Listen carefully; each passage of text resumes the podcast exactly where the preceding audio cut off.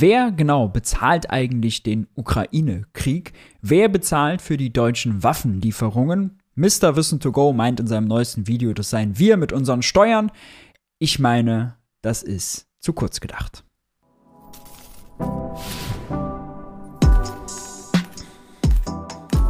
Hi und herzlich willkommen bei Geld für die Welt. Ich bin Maurice und in diesem Video kümmern wir uns um den Ukraine-Krieg. Es ist genau heute ein Jahr her, seit Wladimir Putin einmarschiert ist in die Ukraine.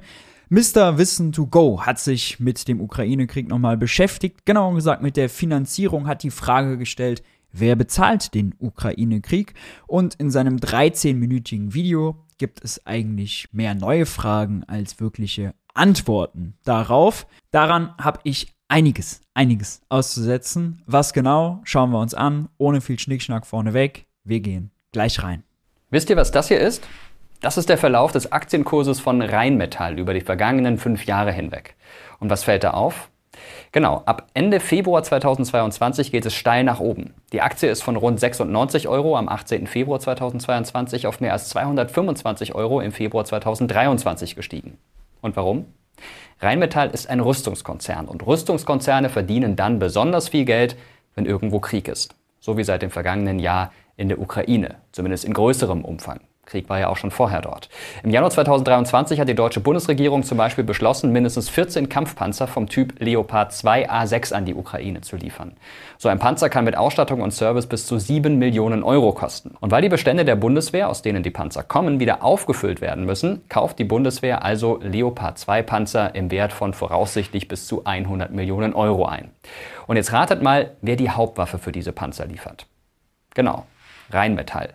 14 Glattrohrwaffenanlagen wird Rheinmetall mindestens herstellen und verkaufen mit einer angepeilten Gewinnmarge von mindestens 10 Prozent. Da kommt was zusammen und das wiederum sorgt für einen guten Aktienkurs. Aber die Frage dabei ist natürlich, wer genau macht Rheinmetall so reich? Woher kommt das Geld für die Waffen? Also, wer bezahlt den Krieg in der Ukraine? Darum geht's jetzt. Schon die Frage, wer bezahlt den Krieg in der Ukraine, gleichzusetzen mit wer bezahlt die Aufträge an Rheinmetall? Uff, schon mal schwierig, weil den Krieg in der Ukraine bezahlt natürlich die Ukraine selbst. Die ukrainischen Soldaten bezahlt die ukrainische Regierung.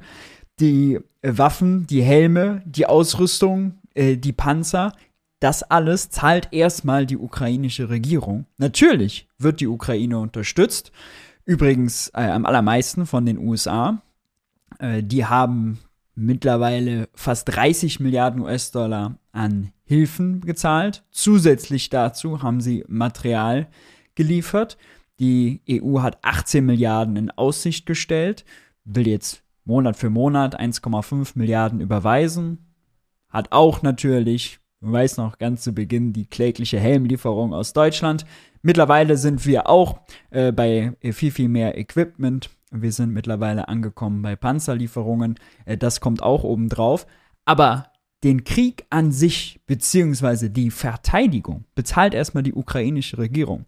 Das Video zu nennen, wer bezahlt den Krieg und die Frage damit zu beantworten, ah, wer beauftragt Rheinmetall, ist also so ein kleines Puzzlestück von einer so großen Allgemeinfrage.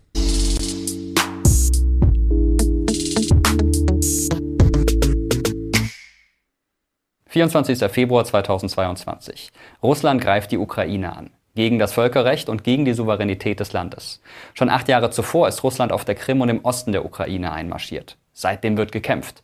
Für die Ukraine ist das eine belastende Situation. Natürlich für die Bevölkerung, für das Militär, für die Regierung, aber vor allem auch finanziell. 2015 ist klar, die Ukraine steht vor dem Bankrott. Schulden können nicht mehr zurückbezahlt werden, die Kosten für den Krieg im Donbass fressen den Staatshaushalt auf. Mit einigen der größten Gläubigern einigt sich die ukrainische Regierung darauf, dass 20 Prozent der Schulden erlassen werden. Dazu kommen internationale Hilfen und Unterstützungsprogramme. Aber so richtig reicht das alles nicht aus.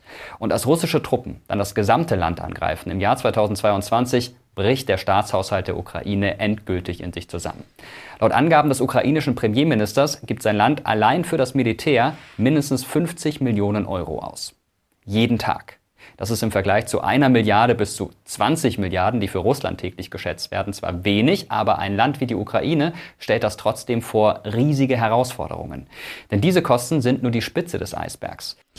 Das ist jetzt außerdem ein ganz, ganz typisches und beliebtes Mr. Wissen to Go Stilmittel, präzise kleine Details zu liefern, die Zahl 50 Millionen Euro, aber nicht den Zuschauer dazu befähigen, die auch einordnen zu können. 50 Millionen Euro für Krieg ausgeben. Ist das jetzt viel oder wenig? Klar, für uns 50 Millionen Ocken viel. Der Vergleich zu Russland, Russland ist halt viel, viel größer, der hilft uns nicht so richtig, um bewerten zu können, kann die ukrainische Regierung sich das leisten, ja oder nein? Da müsste man sich zum Beispiel angucken, oh, wie groß ist der Staatshaushalt denn insgesamt und wie sehr müssen jetzt die Staatsausgaben steigen, um den Krieg zu finanzieren. Oder man schaut sich an, wie ist denn eigentlich die Wirtschaftsleistung der Ukraine als Ganzes? Ja, und mal da die Zahl zu nennen, die war 21 200 Milliarden Euro. Alles, was die ukrainische Wirtschaft in einem Jahr erwirtschaftet hat. Dieses Jahr, äh, beziehungsweise 2022, ist die Wirtschaft äh, um ein Drittel eingebrochen. Die Wirtschaftsleistung ist also auf 140 Milliarden Euro geschrumpft. 50 Millionen im Vergleich zu 140 Milliarden. Oh ja, das ist eine ganze Menge. Übrigens, ein ganz bitterer Vergleich. Die Ukraine hat selbst vor dem Krieg, da sieht man, daran sieht man, wie arm die Ukraine ist. Ich hatte das auch schon mal in diesem Video hier ausgeführt. Die Ukraine hat in einem Jahr vor dem Krieg so viel erwirtschaftet, wie Deutschland für den Doppelwumms eingeplant hat. 200 Milliarden Euro. Ebenfalls nach Angaben der ukrainischen Regierung erleidet das Land pro Tag Schäden in Höhe von bis zu 4 Milliarden Euro. Hunderte Milliarden sollen bis jetzt zusammengekommen sein. Und auch wenn sich diese Angaben nicht unabhängig überprüfen lassen, eins sollte klar sein. Auch diese 4 Milliarden, was da jetzt an den Schäden gemeint ist, auch wieder großes Fragezeichen. Das ist sind das jetzt entgangene Steuereinnahmen? Sind das geschrumpfte, ist das geschrumpfte Wirtschaftsleistung? Ist das äh, verlorene Arbeitskraft, weil Menschen umgekommen sind? Ist das zerstörte Infrastruktur?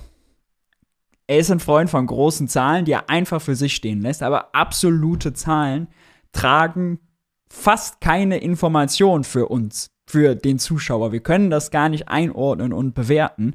Das klingt sachlich, das klingt informiert, ist aber für sich, wenn man so stehen lässt, leider heiße Luft. Achte mal drauf, das geht das ganze Video so weiter. Ah ja, und übrigens, dass der ukrainische Staatshaushalt zusammengefallen sei, das hat er ja eben auch gesagt, da gab es auch keine Zahl dafür. Ja? ja, die Ukraine plant dieses Jahr mit einem Staatsdefizit von 20 Prozent im Verhältnis zur Wirtschaftsleistung. Das ist viel. Russland hat minus 2,3. Deutschland hat jetzt letztes Jahr minus 2,6 gehabt. In der Corona-Krise hatten wir minus 5 ungefähr. Die USA minus 10, China minus 10. Äh, die USA hatte allerdings, als die USA mal im Krieg war, Zweiter Weltkrieg, hatten die auch bis zu minus 25. Äh, also, das ist viel. Das ist auch im Vergleich zu anderen Ländern viel und da kann man es einschätzen. Aber dass der Haushalt zusammengefallen ist, was soll das bedeuten? Konnten die jetzt irgendwelche Zahlungen nicht tätigen? Kon mussten die irgendwo kürzen? Ja, all das erfährt man nicht. Muss dazu noch sagen, die Ukraine hat ihre eigene Währung. Die Ukraine bezahlt ihren Krieg in eigener Währung, beziehungsweise ihre gesamten Ausgaben in eigener Währung. Die Soldaten werden in eigener Währung bezahlt, die Lehrer werden in eigener Währung bezahlt, die Polizisten, die Feuerwehrmänner, die Handwerker, die dann zerstörte Gebäude wieder aufbauen, all die werden in ukrainischer Währung bezahlt. Und die kann die Ukraine theoretisch unbegrenzt erzeugen. Es wird halt ein bisschen komplizierter, will jetzt gar nicht zu lange ausführen, äh, weil die Ukraine seit Anfang des Krieges wieder einen festen Wechselkurs zum US-Dollar äh, fährt. Und das bedeutet natürlich, die Ukraine muss sicherstellen, dass sie diesen, dieses feste Austauschverhältnis, dass sie verspricht, die ukrainische Währung zu einem festen Kurs in US-Dollar zu wechseln, jederzeit einhalten kann. US-Dollar kann die ukrainische Regierung aber nicht erzeugen. Ja, die kann nur die ukrainische Währung erzeugen. Das heißt, sie ist finanziell eingeschränkt oder hat zumindest einen Trade-off. Entweder ich erzeuge das Geld, was ich brauche, oder ich riskiere meinen Wechselkurs.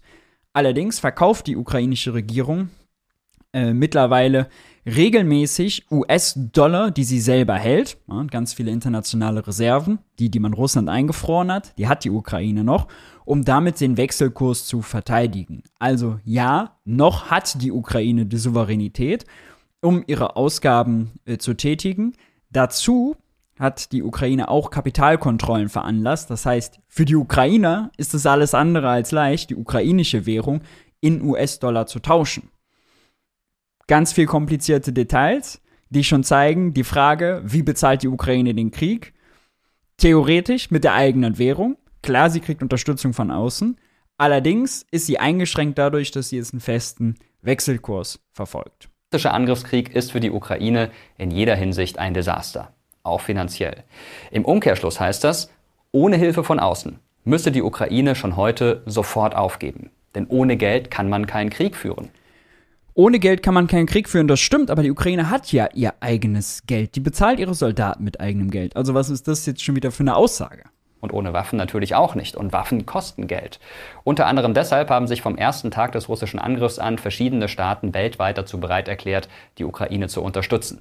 Die USA zum Beispiel. Deutschland, Großbritannien, Polen, Spanien, Australien. In den Medien ist das seit einem Jahr das große Thema. Wer hilft der Ukraine wie? Interessant ist, diskutiert wird dabei vor allem über Waffengattungen, über Ausrüstung. Welche Raketen liefern die USA? Kann Deutschland Panzer hergeben? Wer unterstützt die Ukraine mit Kampfjets? Das sind unter anderem die Fragen dabei. Worüber aber eher selten gesprochen wird, das ist das Geld. Denn irgendwie scheint allen klar zu sein, Waffen kosten eben etwas. Nur wer genau bezahlt eigentlich? Schauen wir uns das mal etwas genauer an und starten mit dieser Karte hier. Eingezeichnet seht ihr mehr als 40 Länder, die die Ukraine finanziell oder logistisch unterstützen. Wohlgemerkt Länder, die das offiziell machen. Einige Staaten machen das mutmaßlich lieber im Verborgenen, darüber weiß man offiziell nichts. Und hier seht ihr, welche Länder besonders hohe Summen ausgeben. Berechnet wurden die Zahlen übrigens vom deutschen Kiel Institute. In der Infobox findet ihr den Link zu deren Ukraine Support Tracker, der laufend aktualisiert wird. Da kann man USA, Großbritannien, Deutschland. Sich immer wieder informieren, wie es genau aussieht.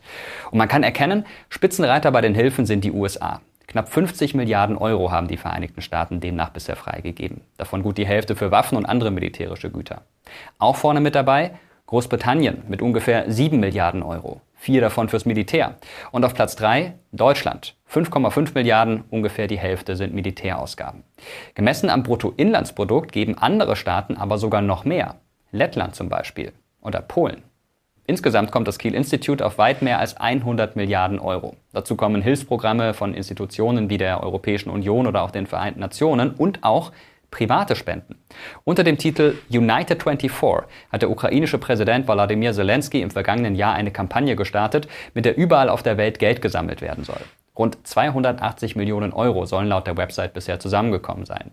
Wofür die Mittel genau das Geld von anderen Ländern, zum Beispiel aus der USA oder aus Deutschland oder aus Großbritannien, kann die Ukraine insbesondere gebrauchen, um damit wiederum im Ausland einzukaufen. Ja? Sie brauchen ja Devisen, um im Ausland mit fremder Währung zu bezahlen. Die Ukraine braucht die US-Dollar und die Euros nicht unbedingt, um die eigenen Soldaten, die eigenen Staatsbediensteten, die eigenen Lehrer zu bezahlen ja? oder selbst irgendwelche Straßen bauen zu lassen oder so. Dafür nicht, sondern für Importe, die abgewickelt werden müssen. Und gerade in der Rüstungsindustrie ist die Ukraine auch abhängig von vielen Importen. Und die bezahlt sie mit dem Geld, was sie natürlich vorher bekommt. Übrigens, das klingt jetzt so, als wären das alles Zuschüsse gewesen. Das stimmt nicht. Vor allem die EU vergibt viele Kredite, die müssen irgendwann zurückgezahlt werden. Die 18 Milliarden, die jetzt zum Beispiel geplant sind, sollen ab 33 zurückgezahlt werden. Die USA ist ein bisschen großzügiger, was Zuschüsse angeht, aber es ist nicht alles reine Zuschuss, sondern es sind Kredite. Genau ausgegeben werden, auch das kann man online nachlesen. Gekauft wurden zum Beispiel 45.000 Helme, 300.000 Schuhe für Soldatinnen und Soldaten, 1.800 Drohnen, ein Helikopter. Unterschieden wird dabei übrigens zwischen Verteidigung und Minenräumung, medizinischer Hilfe und Wiederaufbau des Landes. Und das kann man auch ganz gut analog auf die Hilfen aus dem Ausland anwenden. Denn, wie vorhin schon mal kurz angedeutet, nicht jeder Euro, jeder Dollar oder was auch immer für eine Währung, den andere Länder für die Ukraine ausgeben, ist für Waffen. Auch Krankenhäuser, zivile Organisationen oder Energieversorger werden unterstützt. Das Bundesministerium für Verteidigung hat im Haushalt für 2023 Die wiederum brauchen natürlich zum Teil auch Importe aus dem Ausland, zum Beispiel Technologieimporte. Allerdings das Krankenhauspersonal zu bezahlen, das läuft in ukrainischer Währung. Nochmal, da braucht die Ukraine keine Währung von außerhalb. Trotzdem helfen natürlich die Devisen von außerhalb, um zu importieren. Oder jetzt neuerdings, das ist die Besonderheit bei der Ukraine, dass sie jetzt einen Wechselkurs hat, den ihre eigene Währung fest an den US-Dollar gekoppelt hat, äh, um den zu verteidigen.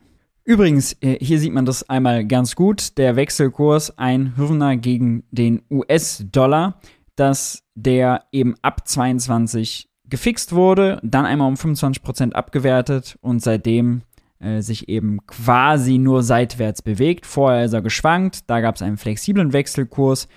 Dann hat der Krieg begonnen und zack geht's seitwärts. Also man kann am Wechselkurs auch ablesen, dass die ukrainische Zentralbank auf ein sogenanntes fixes Wechselkursregime umgestiegen ist. Sich zum Beispiel 50 Millionen Euro für die sogenannte energiepolitische Zusammenarbeit mit der Ukraine eingeplant. Auch da wird klar, ohne die Hilfe anderer Länder hätte die Ukraine ihren Selbstverteidigungskampf schon längst aufgeben müssen. Allein an der Information, dass sie da 50 Millionen bekommen haben, wird es außerdem nicht klar. Vielleicht wäre es ja auch anders gegangen. Das ist, das ist eine reine These. Die, die Zahlung ist ja kein Beleg dafür. Ohne dass ich jetzt abstreiten will, dass die Ukraine auf Hilfe angewiesen ist. Das ist sie, unbedingt.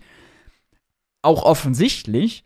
Aber das reicht nicht als alleiniges Argument. Und das stört mich bei Mr. Wissen to Go immer so hart, dass Leute ihm Sachlichkeit und kluge Argumentation vorwerfen. Aber es ist eine Aneinanderreihung von Thesen und präzisen Einzelangaben. Hier so und so viel Millionen, da so und so viel Milliarden.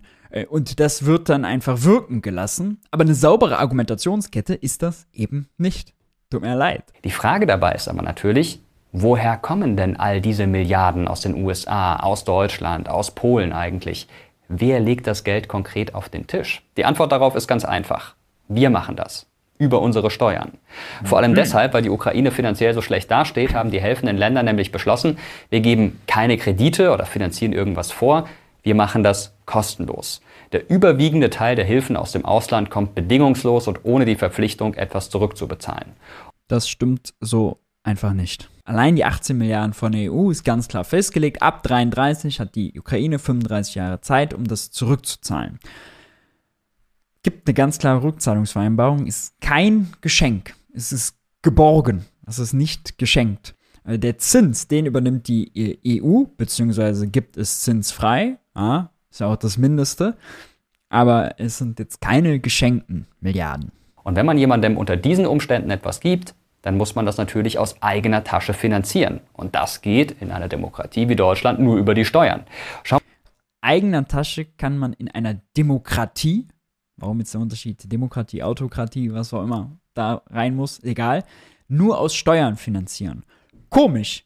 Deutschland hat letztes Jahr 100 Milliarden Euro mehr ausgegeben, als sie eingenommen haben. Wo kommt das Geld her? Hm? Ist das, wie Lindner sagen würde, dann Geld ist der Zukunft oder was? Nein, der deutsche Staat gibt nicht nur das Geld seiner Steuerzahler aus, sondern der deutsche Staat nutzt den Euro. Jeder Euro, den Christian Lindner, unser Finanzminister, freigibt, ausgibt, kommt ursprünglich von der Europäischen Zentralbank. Und auch jeden Euro, den der deutsche Steuerzahler zahlt, kommt ursprünglich von der Europäischen Zentralbank. Denn Geld wächst nicht auf deutschen Steuerzahlern, sondern Geld wird von Banken und von der Europäischen Zentralbank geschaffen. Es ist nicht so. Es ist wirklich eine stumpfe Antwort, dass jetzt einfach der deutsche Steuerzahler dafür gerade steht. Es ist an Unterkomplexität nicht zu überbieten. Woher das Geld kommt, wenn der Staat Schulden macht, habe ich außerdem in diesem Video erklärt. Wer schon häufiger hier bei Geld für die Welt dabei wäre, der wird es ohnehin wissen, dass dieses Framing, oh, der Staat hat nur das Geld seiner Steuerzahler, irreführend und falsch ist. Und hier ist es sogar negativ gefährlich, weil es Geiz verursacht, wenn der deutsche Steuermichel denkt, oh, jetzt sind seine hart verdienten Euros gehen an die Ukraine, an Flüchtlingshilfe, an Klimahilfe, wofür auch immer. Wir haben das aus ganz vielen anderen Debatten schon und sorgt nicht für die Großzügigkeit, die es bräuchte, nämlich, dass jemand bei der EZB aufs Knöpfchen drückt und die Euros an die Ukraine überweist, die sie brauchen. Achtung, wir wissen, die Ukraine braucht Devisen, Euros, US-Dollar und so weiter, um den Wechselkurs zu beeinflussen und zu importieren, nicht um die eigene Bevölkerung zu bezahlen. Und jeden Euro, den wir in die Ukraine schicken, nutzt die Ukraine natürlich am Ende, um was aus Deutschland oder der EU oder in anderen Ländern, wo sie mit Euro bezahlen kann, die die Euros dann akzeptieren, äh, was einzukaufen. Am Ende geht es also darum, dass wir unsere realen Ressourcen der Ukraine zur Verfügung stellen.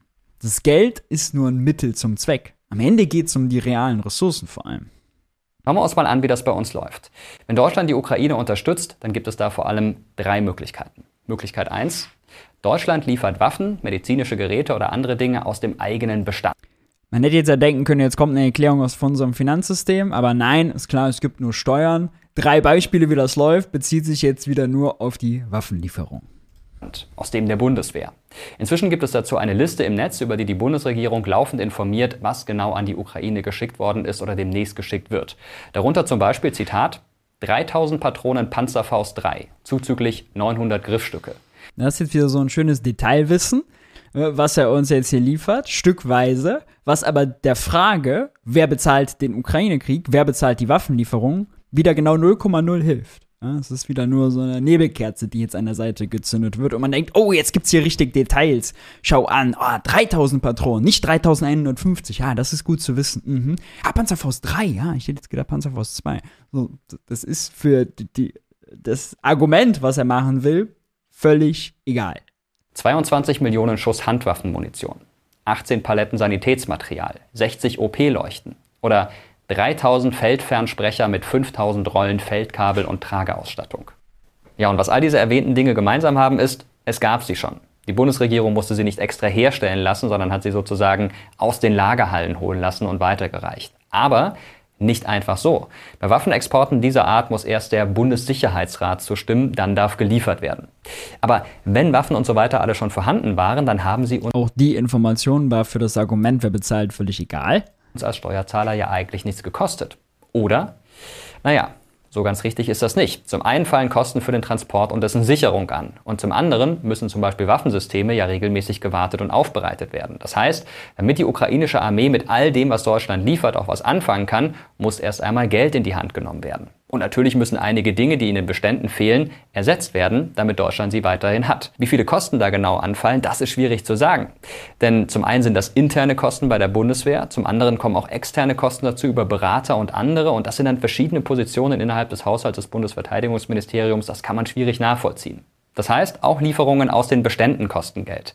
Gleichzeitig kann man aber auch sagen, einige der Waffen sind schon sehr alt. Irgendwann hätte man sie ungenutzt entsorgen müssen oder hohe Instandhaltungskosten gehabt. Da gleicht sich also einiges aus. Und vor allem die USA nutzen ihre Waffenlieferungen noch für einen anderen Zweck, nämlich um neue Systeme im Kampf testen zu lassen. Würde man das unter künstlichen Bedingungen machen, wäre das sehr teuer. So spart man unterm Strich Geld, ganz zynisch gesagt. Und damit zur Möglichkeit 2. Deutschland bezahlt für die Ukraine. Und das kann man tatsächlich wörtlich nehmen. Es läuft so ab. Vertreter der Ukraine schauen zum Beispiel bei deutschen Rüstungsunternehmen, was sie brauchen, entscheiden sich für bestimmte Produkte, bestellen sie und wenn dann die Rechnung kommt, dann sagt die deutsche Bundesregierung, gebt uns bitte die Rechnung, wir übernehmen das. Wobei man auch hier sagen muss, das alles läuft natürlich immer unter dem Vorbehalt, dass der Bundessicherheitsrat noch zustimmt. Aber woher nimmt die Bundesregierung das Geld dafür? Hier kommt ein Begriff ins Spiel, der altmodisch klingt, aber etwas relativ Neues beschreibt, nämlich Ertüchtigungsinitiative.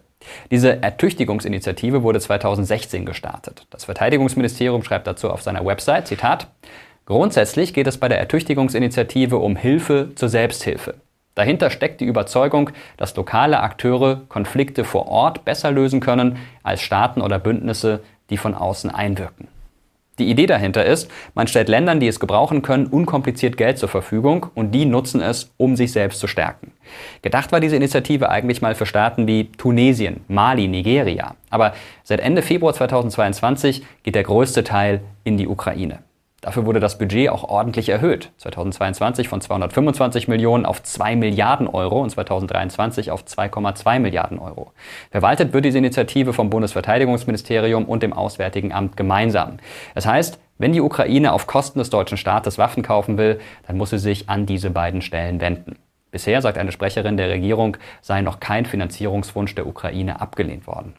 Ein ähnliches Prinzip gibt es übrigens auch in anderen Ländern, zum Beispiel in den USA, und davon haben auch deutsche Rüstungsunternehmen schon profitiert, denn die Bestellungen dürfen meistens auch außerhalb des Landes gemacht werden. Und dann ist da noch Möglichkeit 3. Was genau auch die Informationen jetzt wieder für die Frage, wer bezahlt den Ukraine-Krieg, liefern sollen, ich weiß es nicht. Ich kann ich sehe nur Fragezeichen. Der sogenannte Ringtausch. Das heißt, vor allem Länder aus Osteuropa liefern ältere Waffen und andere Geräte an die Ukraine und bekommen dafür von Deutschland ganz neue Systeme. Bezahlt wird auch das über die Ertüchtigungsinitiative. Profitiert hat davon unter anderem schon die Slowakei, die alte Panzer aus der Sowjetzeit gegen Panzer aus Deutschland eingetauscht hat. Was übrigens theoretisch auch möglich ist, die Ukraine kann mit Geld, das sie selbst generiert, zum Beispiel über die vorhin erwähnten Spenden, auch bei deutschen Firmen etwas bestellen und dann selbst bezahlen. Das ist wohl in der Vergangenheit auch schon passiert, aber offizielle Angaben gibt es dazu nicht. Und für Deutschland gibt es zumindest eine kleine Möglichkeit, Geld wiederzubekommen. Und das ist die Europäische Friedensfazilität. Ein Topf, in den alle EU-Staaten etwas einzahlen, bei Deutschland sind es ungefähr 713 Millionen Euro, und aus dem man sich etwas erstatten lassen kann, wenn man die Ukraine unterstützt hat. Und wie viel hat uns Steuerzahler das alles bis heute? Deutschland bezahlt an den EU-Haushalt und lässt sich dann vom EU-Haushalt was erstatten. Auch das ist natürlich eine Milchmädchenrechnung. Linke Tasche, rechte Tasche. Insgesamt gekostet. Dazu schreibt die Bundesregierung, Zitat, der Gesamtwert der im Zeitraum vom 1. Januar 2022 bis zum 30. Januar 2023 von der Bundesregierung erteilten Einzelgenehmigungen für die Ausfuhr von Rüstungsgütern beträgt 2 Milliarden 336 Millionen 230.324 Euro. Und dieser Betrag deckt sich genau mit dem, was wir vorhin vom Kiel Institute erfahren haben. Aber wie gesagt, in der Realität dürften die Kosten noch höher sein. Vom Kiel Institute haben wir bei dieser Grafik aber erfahren, dass es 5, noch was Milliarden sind. Wie dem auch sei, ähm, diese 2,3 Milliarden sind aber natürlich, also, das ist ein Kleckerbetrag. Das ist ein absoluter Kleckerbetrag. Wir haben selbst 100 Milliarden Sondervermögen für Bundeswehr gemacht. Wir haben ja einen Doppelwumms 200 Milliarden.